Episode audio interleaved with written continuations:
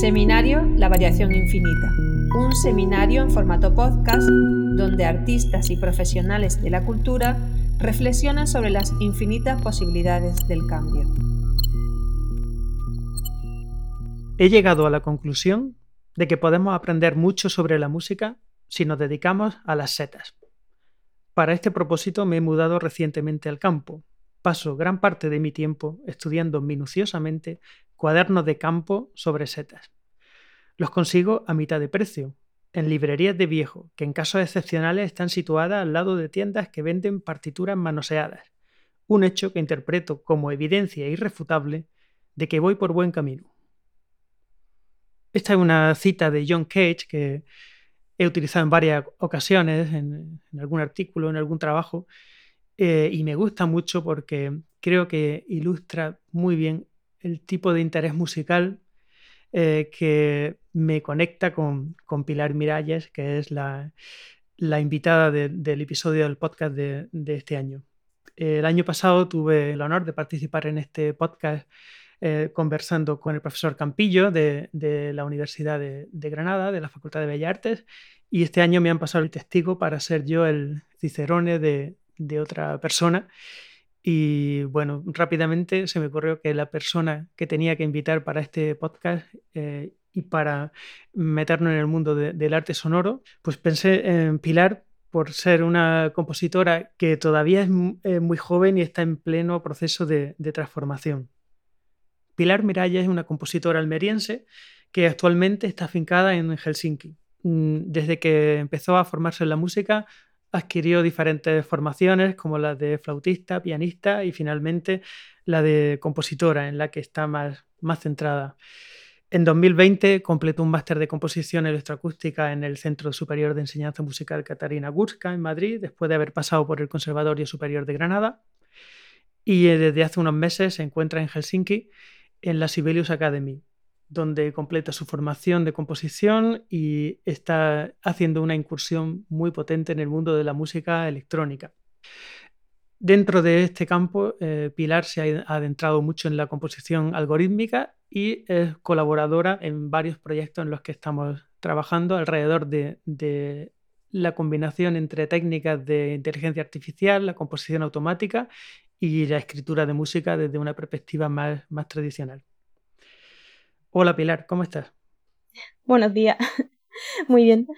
Creo que te pillo casi trabajando, ¿no? ¿Estás, eh, ¿Dónde estás exactamente? Sí, estoy ahora mismo en el estudio Erki, en la Sibelius Academy, en Helsinki. ¿Y llevas mucho tiempo ya trabajando a esta hora del día? sí, llevo ya aquí un par de horas. Sí, bueno, me sorprende que estés tan temprano porque sé que tú sueles ser más bien nocturna en tu, en tu trabajo. ¿no? Sí, tengo los horarios un poco cambiados, pero esta mañana tenía clase de fuga y he tenido que estar aquí bastante temprano. Bueno, me gustaría terminar tu presentación escuchando, para empezar, una de tus primeras piezas electroacústicas. Creo que es la primera, ¿verdad? Sí. O la primera que consideras algo presentable, algo como una composición. Sí, uno de los primeros experimentos que pude hacer.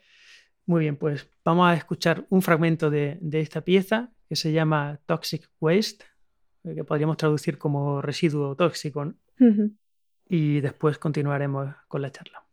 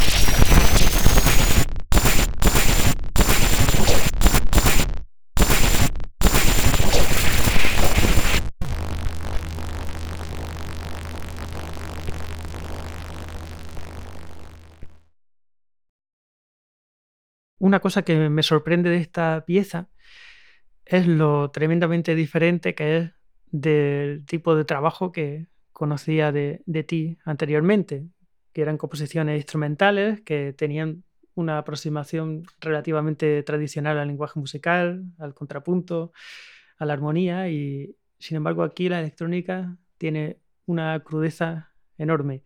Eh, ¿Nos puedes contar cuál fue tu, tu sensación con, el primer contacto con la electrónica? ¿Cómo te has interesado por este mundo y cómo ha cambiado tu manera de, ver el sonido? Sí, pues desde el principio eh, en el máster de electroacústica que estudié el año pasado en Madrid, me sentí atraída por la síntesis de sonido, sobre todo por crear todos aquellos sonidos, todos aquellos ruidos que no me gustaría obtener de instrumentos acústicos, los cuales prefiero que toquen notas la mayoría de las veces. Eh, por eso eh, nunca me planteé unir ambos mundos, el de la electrónica y el de la composición instrumental. He compuesto un par de obras de electrónica mixta, esto es eh, combinando ambas cosas, y en mi caso, em, en mi caso con instrumentos y con cinta, pero no es la expresión musical que más me gusta, em, aunque pueda ser bastante efectiva. Me gusta recrear, sobre todo eh, en cuanto a la síntesis de sonido, recrear sonidos de máquina vieja y estropeada. Eh, me suele atraer lo feo, lo desgastado, lo crudo, lo vasto, lo rudo. Em, y podría decir que mi principal fuente de inspiración son los paisajes industriales abandonados. Es como si hubiera sacado una doble personalidad musical tuya, ¿o, qué? Sí, es una especie de Dr. Jekyll y Mr. Hyde. Escuchando esta obra, pensaba también en, en, Ligeti, que fue un compositor que, tuvo un acercamiento como pionero al mundo de la electrónica. Él venía de la composición instrumental muy avanzada en su lenguaje, pero eh, después de contactar con, la electrónica, su, música instrumental cambió radicalmente porque empezó a, pensar el sonido de una manera mucho más orgánica, mucho más interna, aunque en su momento la electrónica estaba todavía muy cruda técnicamente y Ligeti pues dijo que, que no iba a continuar con ese trabajo, que era más para él una manera de cambiar su manera de, escuchar más que el medio de trabajo. No sé si para ti ha supuesto también la electrónica un cambio de tu lenguaje instrumental o como dices, se mantienen como en dos ámbitos aparte. Sí, para mí en cierto sentido un, proceso un poco contrario porque busco de alguna manera desahogarme o expresar em, todo lo que nunca escribiría para un instrumento acústico a través de la síntesis de sonido todo el proceso em, de composición es distinto. Cuando compongo para electrónica es mucho más experimental, mucho más sorpresivo y de alguna manera un poco más racional, más científico, entre comillas, aunque cubre una necesidad emocional bastante fuerte, sobre todo muchas veces en cuanto a expresiones negativas, eh, siendo casi terapéutico muchas veces. O sea que, que tu composición electrónica sirve en, primera línea para, para ti, para dar rienda, rienda suelta a ciertas frustraciones, que es una palabra que ha surgido bastante en nuestras conversaciones previas, la idea de, la frustración. Y parece que la electrónica te sirve para, de alguna manera, buscar un equilibrio. Sí, exactamente. Supongo que todo esto me llega, eh, eh, todo este amor por lo, por lo que chirría, por lo crudo, eh, me llega por dos, dos fuentes distintas. Por un lado, mi, mi, uno de mis máximos referentes es la música instrumental, curiosamente, que es Galina Usbolskaya, cuyo estilo se basa en, en, los recursos más básicos y más primitivos de, del lenguaje musical tradicional, pero llevado a tal extremo que se alcanza un sonido crudo, vasto, primitivo, muy severo. Y por otro lado está mi, mi necesidad de reflejar la realidad, sobre todo en sus aspectos más negativos, em, la no idealización, la crudeza, por así decirlo. Y todos estos pensamientos eh, me llevan también, me llegan eh, tras leer em, este libro de Jean-Paul Sartre, eh, La náusea, que es una novela filosófica existencialista en la que cada detalle de la realidad está descrito con una crudeza impresionante, que no es ni negativa ni positiva, pero que sí causa muchas veces un gran hastío y otras veces una gran excitación. Me gustaría pasar a la siguiente pieza que, nos propones, que justamente es un desafío a esto que comentaba antes, que para ti eran dos mundos separados. Esta es una pieza titulada Stand Fall 6 y que es para flauta y electrónica. ¿El título hace referencia a alguna cosa en particular? Sí, bueno, en esa época me daba un poco de rabia ponerle título a la obra porque nunca pensaba en ello antes de componer. Em, así que supongo que escogí una palabra al azar, siendo esta el nombre de una montaña rusa de Madrid, pero de alguna manera también representa el concepto de esta serie de obras para instrumentos solo que es Stanford, em, que comencé con la intención de practicar la escritura idiomática para cada instrumento, pero lo cierto es que detesto un poco escribir para instrumentos solo, eh, al menos por ahora y bueno, exceptuando el piano. Quizás es más correcto decir que detesto escribir para instrumento monódico solo. Em, simplemente porque es muy difícil, dada la limitación de las herramientas que tienes para el lenguaje musical. Pero en este caso es un poco trampa porque no es instrumento solo, sino instrumento con electrónica.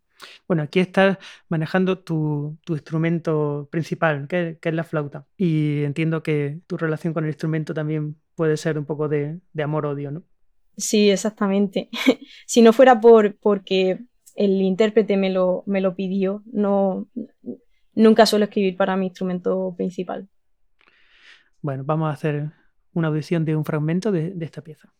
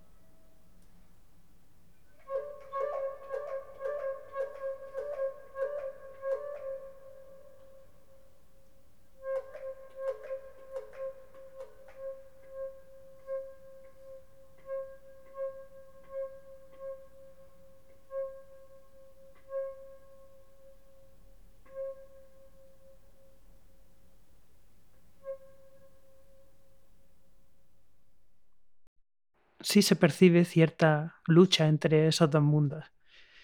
Sí. Mm, y quizás se pudiera hacer una referencia fácil a Kaya Sariajo, esta compositora también del norte, pero sospecho que no te va a gustar esa, asimilación. ¿Cómo, ¿Cómo ve la música de Sariajo en relación con la tuya? Porque seguro que habrá gente que hará un poco el paralelo.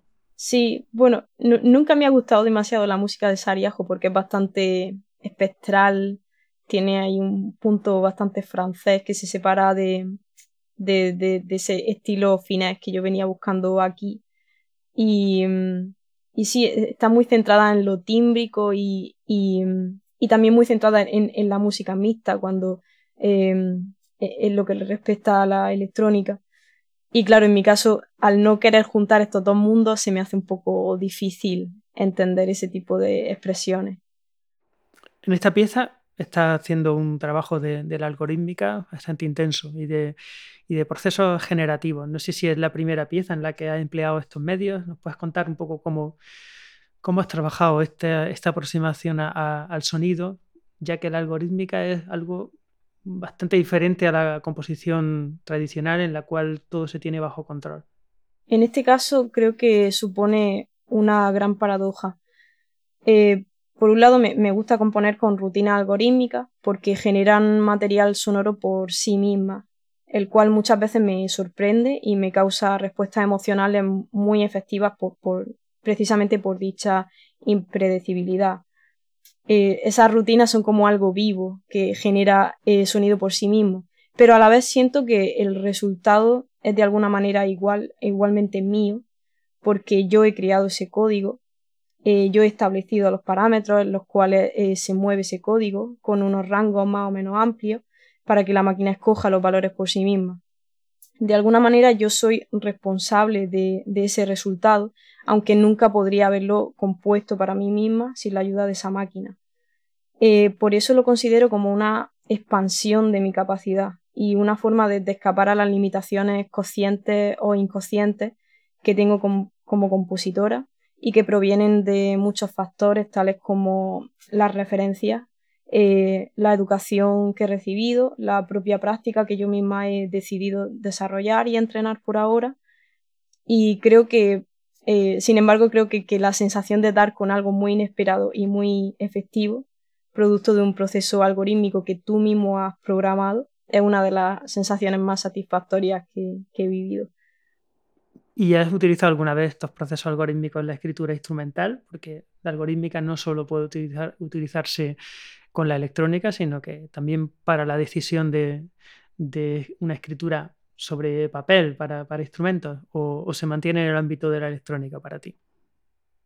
Realmente solo se mantiene en el ámbito de la electrónica porque cuando, cuando compongo música instrumental, eh, las decisiones en cuanto a las notas que estoy utilizando vienen de forma espontánea y de forma bastante natural y, justo en el momento de componer. No suelo planear mis piezas, pero hay un componente también muy racional, muy, ligado a, toda mi práctica y toda mi educación anterior, bastante condicionado. Por eso esos dos mundos se han quedado un poco al margen uno de otro. ¿Y tu escritura instrumental, cómo es tu proceso? ¿Ha ido cambiando a lo largo del tiempo esa, esa aproximación más intuitiva que, que estás comentando?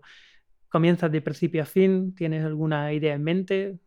¿Y cómo ha ido cambiando ese proceso?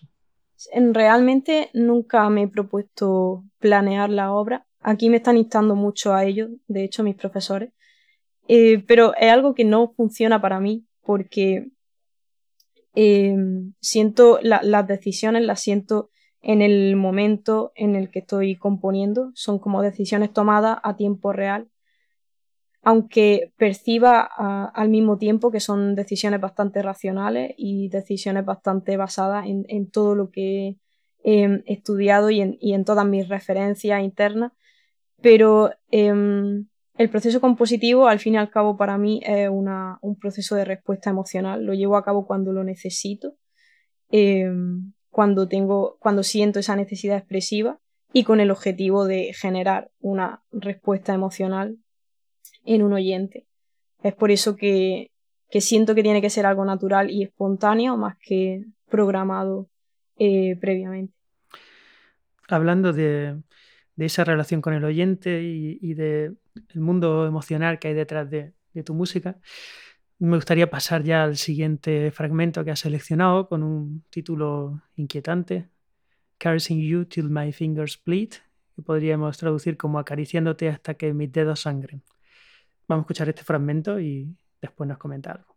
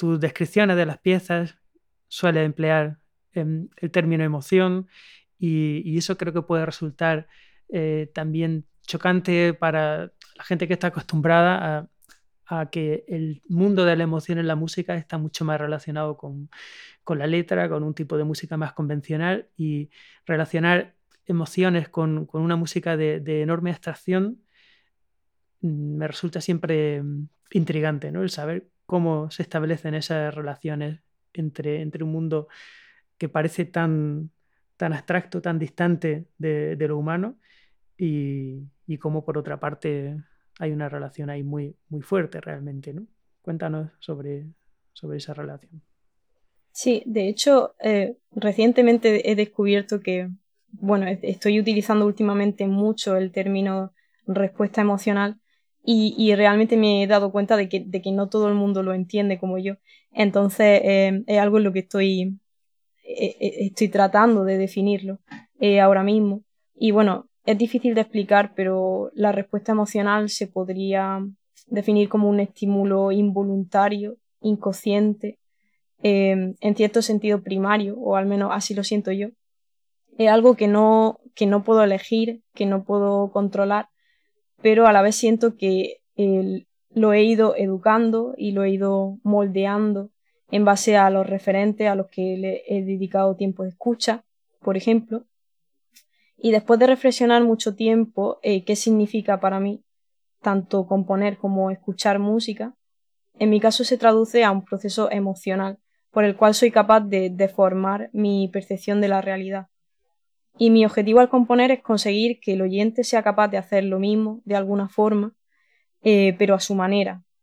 Pues yo no tengo la capacidad de controlar qué tipo de estímulo recibe el oyente en función a sus propios filtros emocionales y, em, e intelectuales personales. Las rutinas algorítmicas son algo vivo que genera sonido por sí misma de acuerdo a, los parámetros con los que yo em, eh, le alimento. Y al ser a veces tan impredecible, el proceso compositivo acarrea un largo proceso de escucha con el objetivo de seleccionar el material. Por eso em, este proceso ya en sí mismo requiere por mi parte una cierta sensibilidad emocional y una cierta respuesta emocional. Hay algo de, pensamiento social, de crítica social en, estas piezas que también pueden parecer algo tan distante a lo que entendemos por, crítica social en, música, siempre asociado en general a la letra o a un, tipo de, cliché musical. Comentando esta pieza también decías que el mundo de, lo afectivo, de, la asexualidad como un elemento también importante en la pieza, me resulta también muy llamativo por, lo que me comentaba antes, ¿no? por esa aparente frialdad que puede tener una rutina algorítmica y cómo para ti tiene un, contenido tan intenso. Sí, aquí intento unir un mensaje muy personal con un sentido más global, porque eh, muchas veces me siento un poco culpable cuando planteo este tipo de cosas. Eh, a veces pienso que si expreso por medio de mi música sentimientos demasiado personales, eh, nadie se va a poder sentir identificado con ellos por el hecho de, estar muy personalizados para mí. Em, al ser mi objetivo no, no solo enfocarme em, o afectarme emocionalmente a mí misma, eh, necesito abrir ese significado. Em, y de, esa reflexión parte toda mi actividad relacionada con la crítica social eh, y que en parte me está acarreando bastantes problemas desde entonces, eh, porque me cuesta sentirme capaz de transmitir un mensaje de este tipo y siento que, que no tengo la formación necesaria o el derecho a intentar influir Em, al público de forma tan directa, porque al fin y al cabo, ¿qué me hace posicionarme como educador social, entre comillas? ¿Qué mensaje quiero transmitir y a quién y para qué? Y algo muy importante es quién educa al educador. Em, y tras un periodo bastante revolucionario, entre comillas, que tuve, ahora he entrado en un proceso de más abstraccionismo y de interpretaciones más abiertas, em, en las que creo que mi actitud es perceptible, por supuesto, pero a la vez mi objetivo principal no es influir directamente en el pensamiento de los oyentes. El objetivo es generar una respuesta emocional que pueda deformar de alguna forma la realidad, eh, la percepción de la realidad del oyente y en algunos casos eh, esta deformación pueda promover la transformación si procede para ese individuo. Em, pero qué respuesta emocional se genera es algo que yo no puedo controlar a mí siempre me ha parecido que, aunque uno no quiera, tu visión del mundo se queda impresa en la obra, incluso en contra de tu propia voluntad.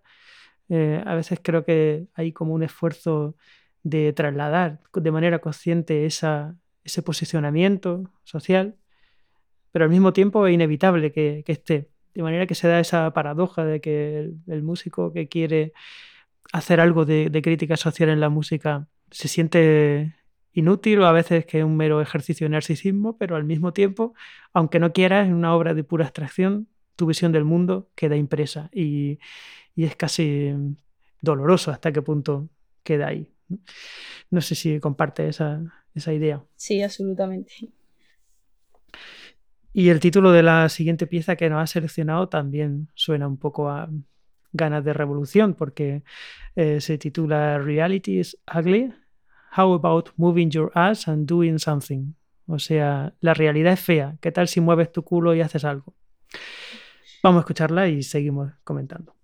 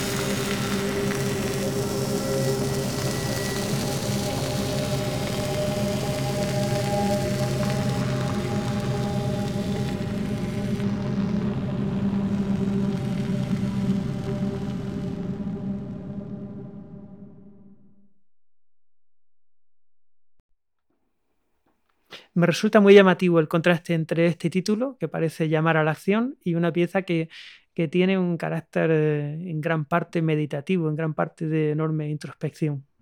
¿Cómo concilias esas cosas?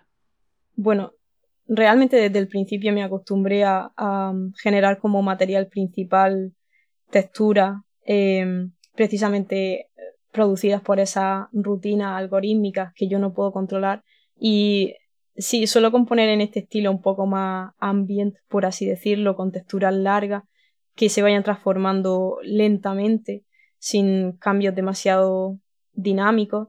Em, por el hecho de aplicar ese proceso de escucha o durante el, propio proceso de composición eh, para que a mí eh, esa rutina verdaderamente me sorprenda. Pero eso da lugar a, esta, a estos materiales tan largos y tan, tan lentos en su proceso de transformación.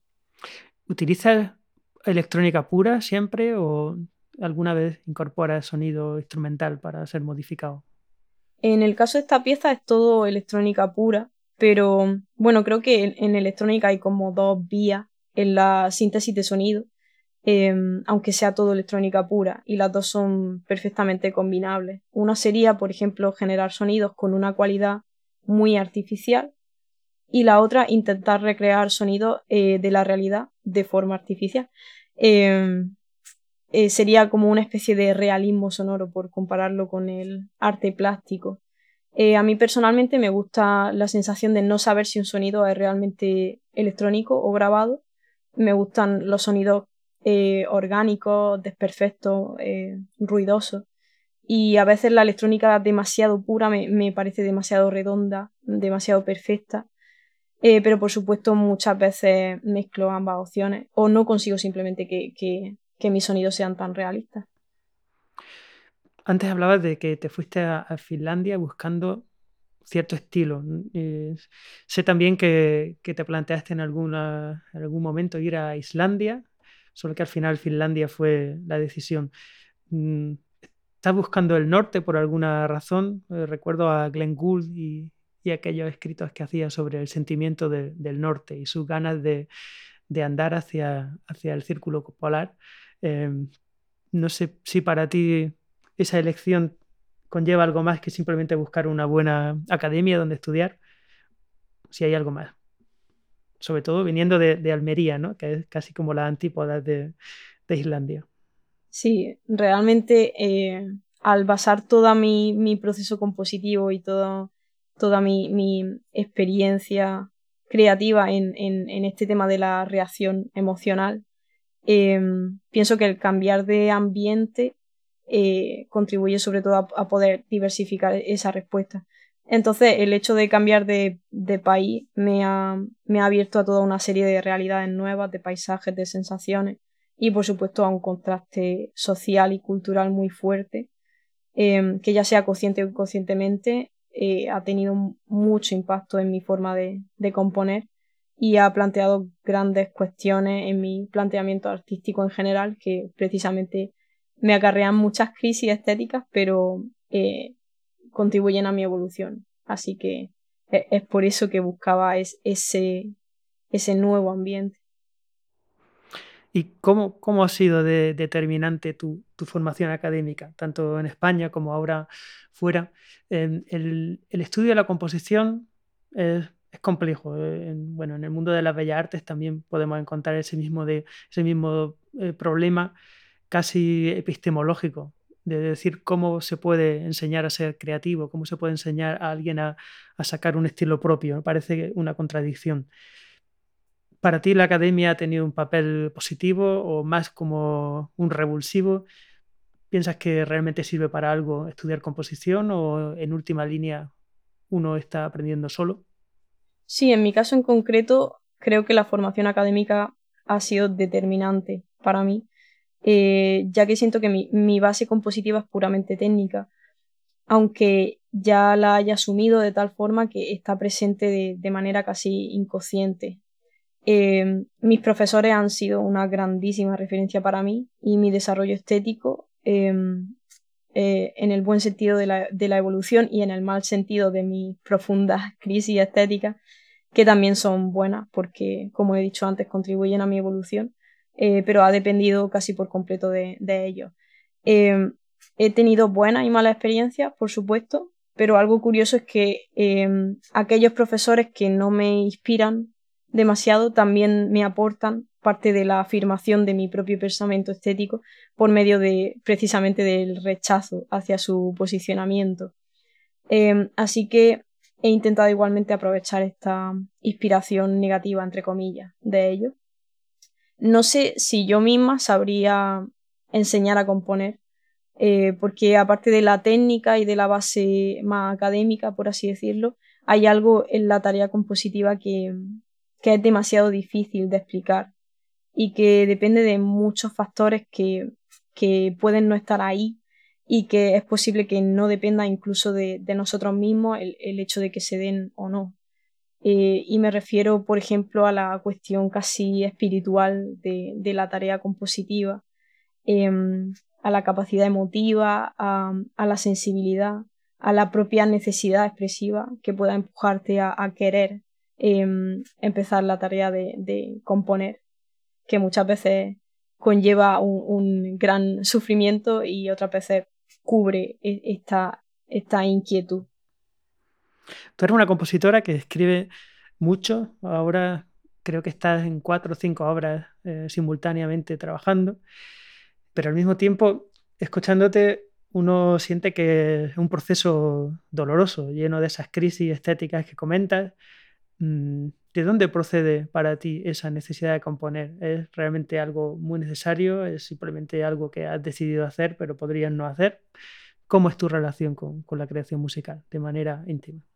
Sí, realmente entiendo la composición como una necesidad emocional. A veces me siento un poco culpable por componer solo con el objetivo de, saciar mis propias necesidades expresivas.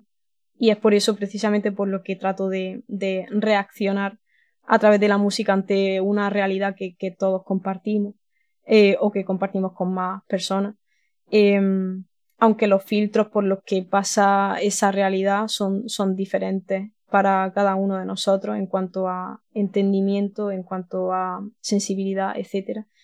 Pero de alguna manera el, el reaccionar emocionalmente ante un mismo contexto histórico, entre comillas, eh, convierte el acto comunicativo de la música en, un lenguaje universal que, puede ir realmente más allá de, consideraciones personalistas sobre lo que es bello o lo que no lo es.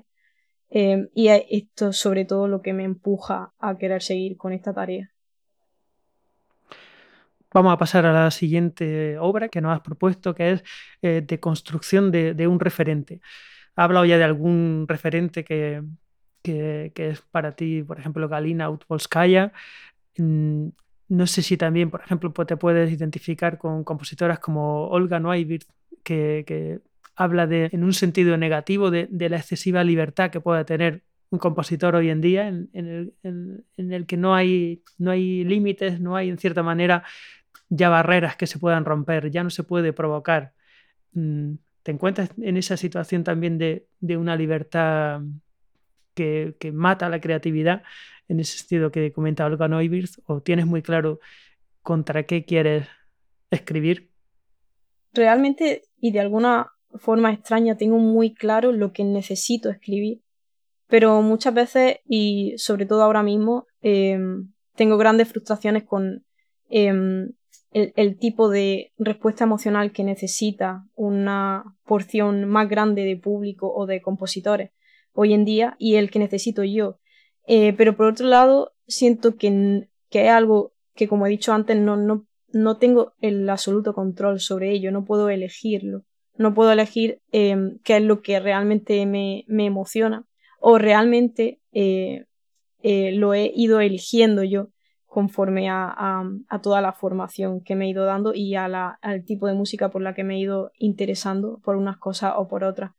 Em, entonces estoy un poco en, esa etapa en la que siento que estoy componiendo en, un idioma con el que la gran mayoría de público no podría sentirse identificado, pero a la vez creo que, es necesario para mí y que, eh, si estoy reaccionando a la misma realidad eh, que comparto con otras personas, es posible que pueda llegar a, generar una respuesta emocional también en ellos, aunque no sea eh, la más común o aunque no sea la más efectiva. Escuchamos entonces de construcción de, de un referente.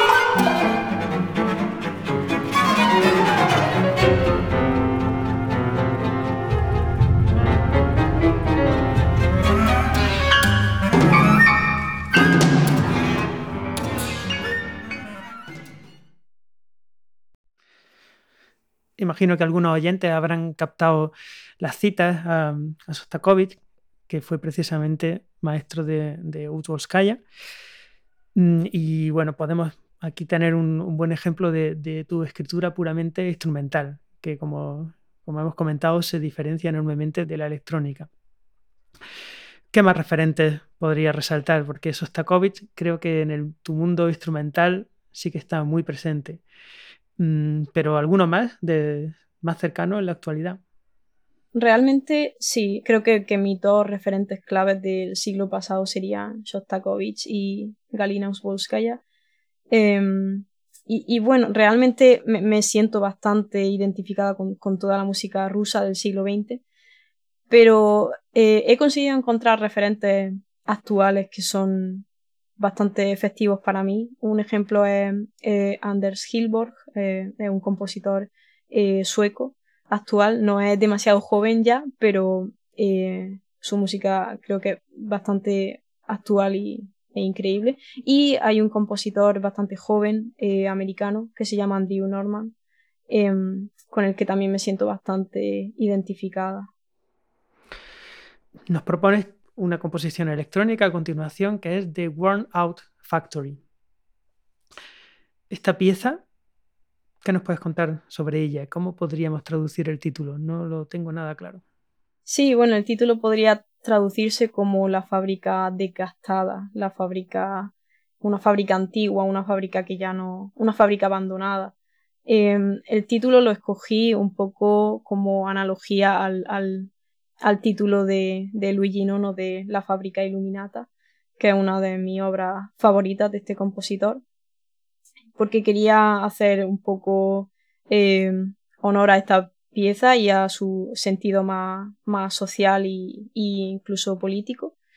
Em, y es como la analogía contraria. Eh, la fábrica de Luigi Nono es una fábrica iluminada, una fábrica en la que se escuchan las voces de los de los obreros y en mi caso no hay, no hay voces de obreros y es una fábrica abandonada en la que solo se escuchan los ruidos de, la, de las máquinas viejas que son lo único que ha sobrevivido de ella.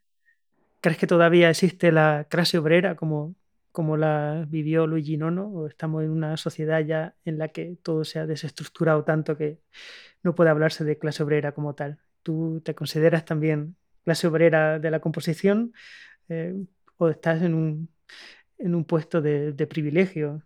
¿Cómo, cómo, lo, cómo lo vives esa, esa, contradicción o esa situación actual?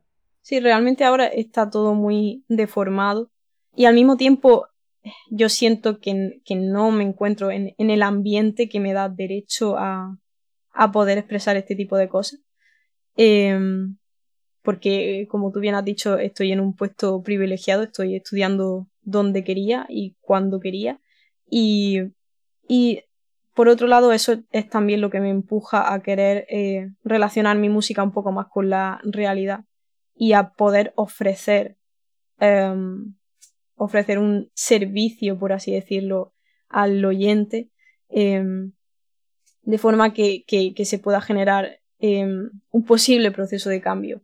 Pero a la vez siento que todavía tengo que, que formarme mucho más, que entrar mucho más en lo que es la plena realidad, eh, en lugar de componer desde un punto eh, tan abstracto y tan eh, abstraído de, toda la situación de la realidad. Creo que los compositores tenemos, no es lícito que hable en nombre de todos los compositores, pero creo que una de las principales funciones que puede asumir un compositor es la de interpretar la realidad que le rodea y ofrecer una interpretación estética al público para que se pueda entender la realidad de otra forma que no sea solo viviendo en ella.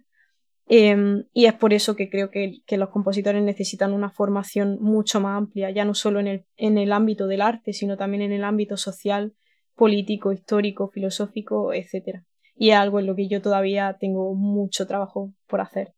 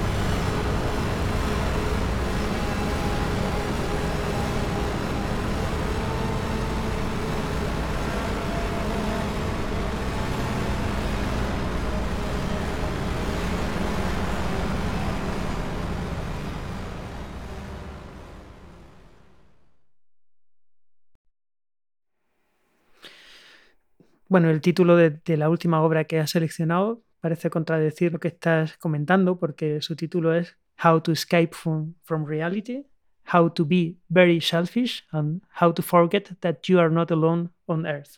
O sea, cómo escapar de la realidad, eh, cómo ser muy em, egoísta y cómo olvidar que no estás solo en la Tierra. ¿Qué nos puedes decir de esta pieza?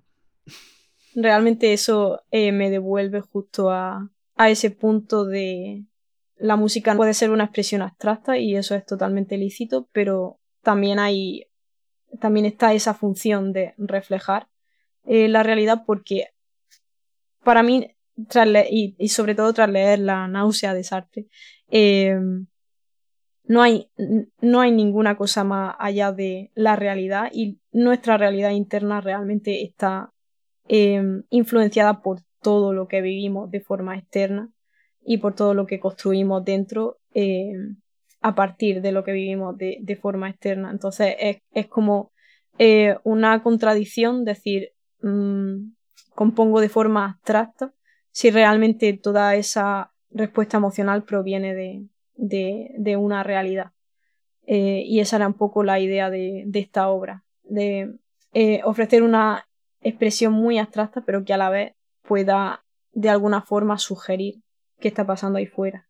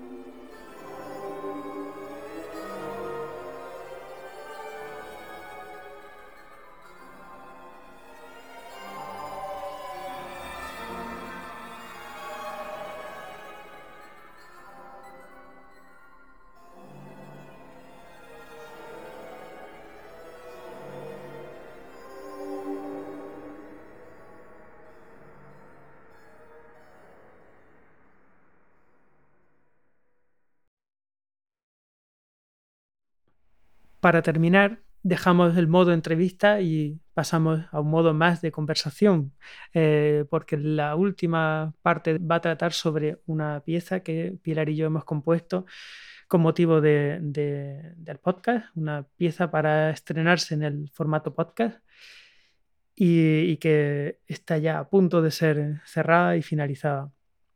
Esta pieza forma parte de un proyecto de investigación en el cual Pilar lleva colaborando conmigo desde hace ya bastante tiempo, un proyecto en el cual investigamos la idea de, hacer un paralelismo entre cómo funciona eh, la genética, la mutación, la evolución y la propia composición musical.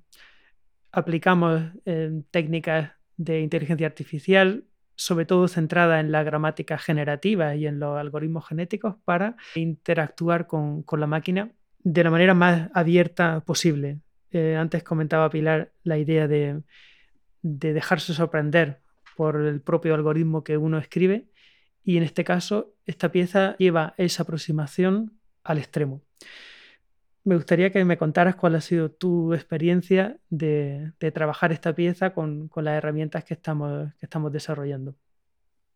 Realmente ha sido bastante impactante porque, bueno, los materiales iniciales que hemos estado utilizando, eh, al menos en mi caso, ya eran propiamente algorítmicos y, y de repente me encuentro con un, con un programa en el que puedo aplicar como una segunda capa de algorítmica que también de alguna manera estoy controlando yo, pero en este caso en, mucha menor medida.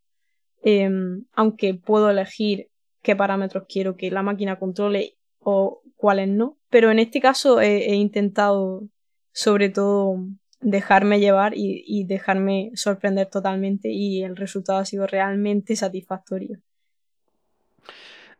No sé si ha sido también tu, tu aproximación, yo en mi caso he tratado de, no censurar a la máquina, de, tratar de que la pieza pueda reflejar con la mayor variedad posible la cantidad de lenguajes diferentes que, ha podido salir de, este artefacto que estamos construyendo, que es en parte uno de los objetivos, el, tratar de puentear los prejuicios estéticos, es decir, aquello que, que uno no hace porque de alguna manera ya tiene lo tiene tachado de, su lista de posibilidades por ser aparentemente demasiado convencional. En este caso creo que, la obra se adentra en terrenos que, seguramente nunca hubieran salido en una escritura o en una composición más tradicional. ¿Ha sido para ti así también?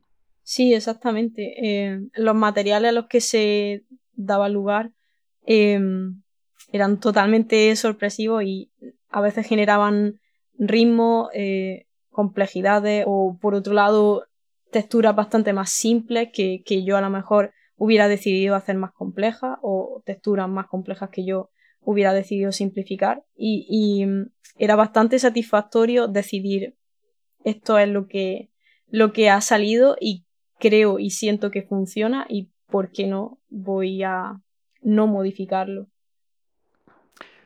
Sin entrar en muchos detalles técnicos, podríamos decir que lo que hace este, este artefacto, este algoritmo, es partir de, los conocimientos más básicos de composición, tales como, por ejemplo, generar una nota, repetirla, variarla, cambiar un poco eh, sus parámetros, añadir una voz, añadir más voces, mm, referenciarlas internamente y a partir de ahí, de, de esas, digamos, normas primitivas, se, se genera todo un árbol de expresiones que terminan haciendo partitura de una complejidad, como dice Pilar, inmanejable para, para el humano.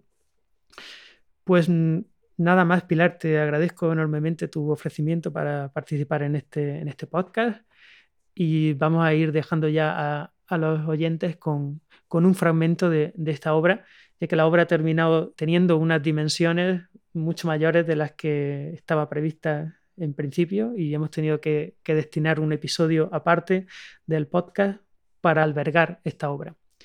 Pilar, eh, lo dicho, un, saludo. Ha si quieres comentarnos algo más para terminar.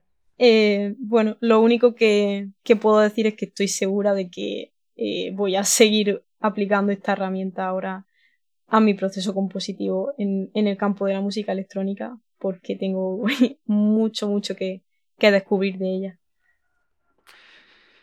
La obra pide un esfuerzo enorme del oyente porque es de una densidad, en algunos momentos de una potencia arrolladora y, no es para una escucha cualquiera, es para sentarse a escucharla o escucharla caminando y especialmente con auriculares. Está pensada para ser, para ser escuchada con escucha binaural, pensando que el formato podcast pues en primera línea suele consumirse de manera más íntima y con auriculares y esta pieza está pensada para ese formato.